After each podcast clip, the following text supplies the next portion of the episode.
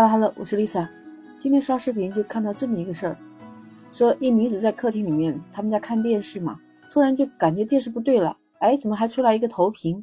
一看画面，它里面是她老公，她老公在拼命的嘴巴张张的说不出话来，然后使劲的挥手。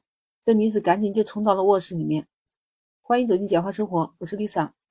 最近几天，大连一个女子她在家里面看电视，电视机里面收到一个投屏，是她老公的脸。她老公其实是已经阳了哈，在卧室里面待着，她老公就在一边的咳喘，一边挥手向她招呼，好像是要求救，要干嘛，满脸痛苦的表情，其实就是想叫客厅里面他老婆进屋去送水给他喝。他老婆其实，在客厅看电视呢，一直就听不到，据说她老公在里面喊了有二十分钟，本来就阳了，嗓子也喊不出话来了，最后她老公突然想到了可以投屏。这时候，他老婆才知道她老公在向她求救。这个视频放到网上去，很多网友都看了大笑。好在现在科技发达，不然这口水还真的喝不上了。不知道这一家住的是不是房子太大了，老公在里面喊了二十多分钟，老婆都听不到，也可能密闭性太好了吧？哎，你别说，在疫情之下，什么样的办法都可以使出来。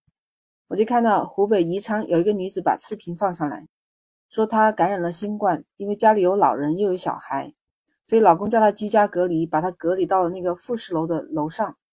她老公居然还给她准备了一个对讲机，她随时有事儿就可以呼叫她老公。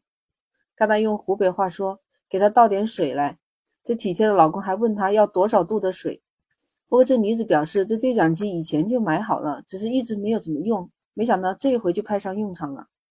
不是说打手机也可以吗？但是她就认为呢，手机得一直拿着，她才能随叫随到。这个对讲机就不同了，对讲机可以别在身上的。我跟你说啊，以前就手机还不太怎么发达，或者是不太普及的时候，嗯，最开始见到互相通话的就是那种保安呐，还有那个什么特殊的人，他们用的就是对讲机。那个对讲机它是有一个搭扣，你可以穿在皮带上，或者是挂在皮带上的。看到这个女子，我都想起我以前我们住的那个复式楼的时候，哎，真的。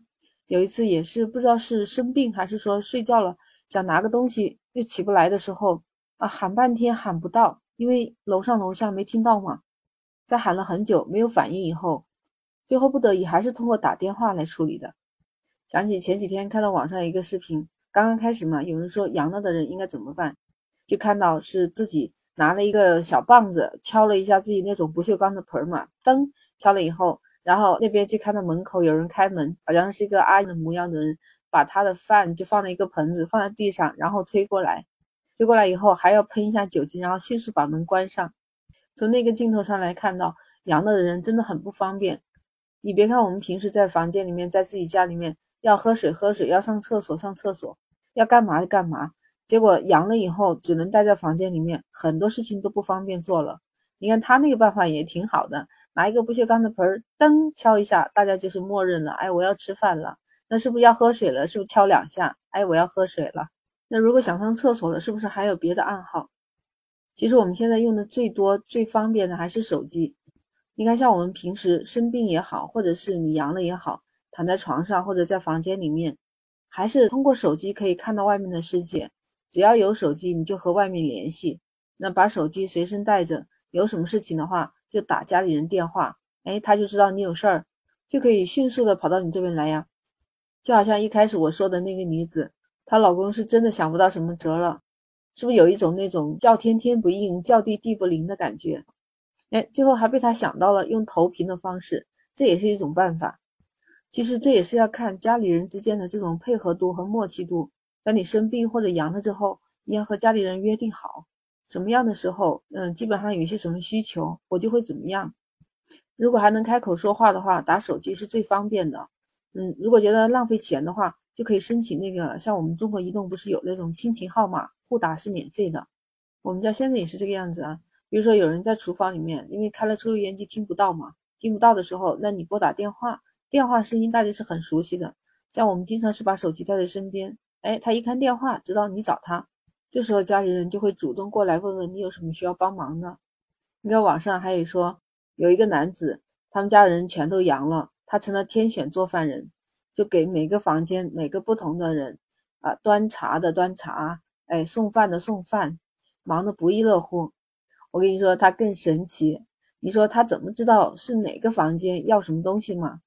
他给他自己家中放了一个叫号器，而且给每一个房间还编了序号。叫号器你都知道吧？就我们哎，现在可能比较少见了。就是疫情之前的时候，很多的好一点的餐厅哦，像在节假日的时候，在深圳基本上都要叫号。你去晚了嘛，就得外面排队嘛。他给你一个叫号器，会叫哎几号，现在可以上去吃饭了。这个很人性化的东西也用的很普及了。那这家这个男子用的就是这种叫号器。如果是哪一个房间有需要了，就按了按钮以后，他就会跑到哪个房间里面去。如果是要喝水了，就拿水。我跟你说，网友看到这些啊，都表示又心酸又好笑。其实这方法真的还挺聪明的。但是要我说，如果全家人除了一个人没有阳的话，我觉得可以参考另外一个网友的做法。发视频的人看不到脸，但好像是个学生。他说他们全家都阳了，除了他一个人是阴性，所以他被隔离到了房间里头。阳性的这父母呢，他们还经常能做饭给他送进来。他说自己也能理解，因为只有他一个人是阴性嘛，只是为了保护他。其实当初一看到这个也觉得挺心酸的，不过后来想想也挺好的，因为大多数人是阳性。那他在外面活动，屋子里面空间也大一点，人也舒服一点。而且啊，这个是一个学生，他一个人也不可能面面俱到的能照顾这么多人，干脆索性就让阴性的人单独隔离，让他保持自己的阴性。等过了个七八天，其他阳性的人慢慢好了以后，大家又可以不分彼此的在一起生活了。像这种疫情当前，也许在一个家庭里面不分对错，只要大家的出发点是好的，互帮互助，互相爱护。这还是一个非常温暖的家庭。其实从某种程度上来讲，人的智慧还是真的无穷大的。在现在这种特殊情况下，真的出现了很多脑洞大开的想法和做法。不过都不影响我们的家庭和睦。在特殊时期嘛，总会有特殊的办法来应对。不知道你还遇到了一些什么特别的事情？可以在评论区留言和我一起分享啊。那 Lisa 今天就和你聊到这儿，我们下期再见。哎记得点击订阅关注“简化生活”，下一次你就很容易找到我了。拜拜。